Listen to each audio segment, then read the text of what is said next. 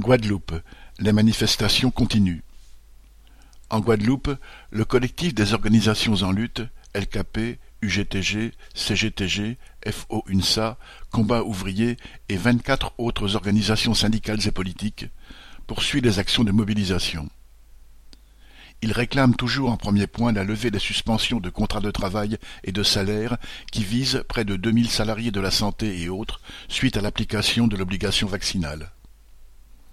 D'autres revendications sont aussi avancées, une trentaine en tout, notamment de l'eau potable pour tous, un plan d'embauche de masse, l'augmentation substantielle des salaires, des pensions et des minima sociaux.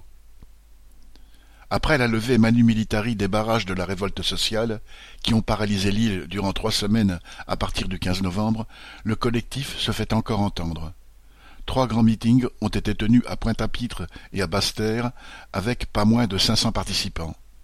Samedi 18 décembre, un millier de manifestants ont défilé dans Baie-Mao avant d'aller occuper le parking du complexe commercial de Destreland et l'hypermarché Carrefour.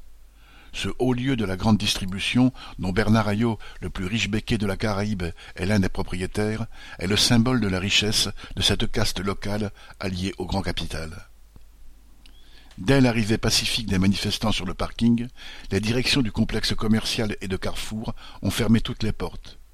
Les gendarmes, stationnés sur le site en grand nombre, ne sont pas intervenus contre les manifestants, et ces derniers sont repartis en défilé vers la fin de l'après-midi. De nouvelles actions de mobilisation sont prévues dans les jours qui viennent.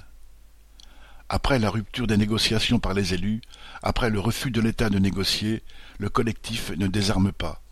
Mardi 21 décembre, un nouveau meeting était prévu devant le palais de la Mutualité à Pointe-à-Pitre. Pierre Jean Christophe.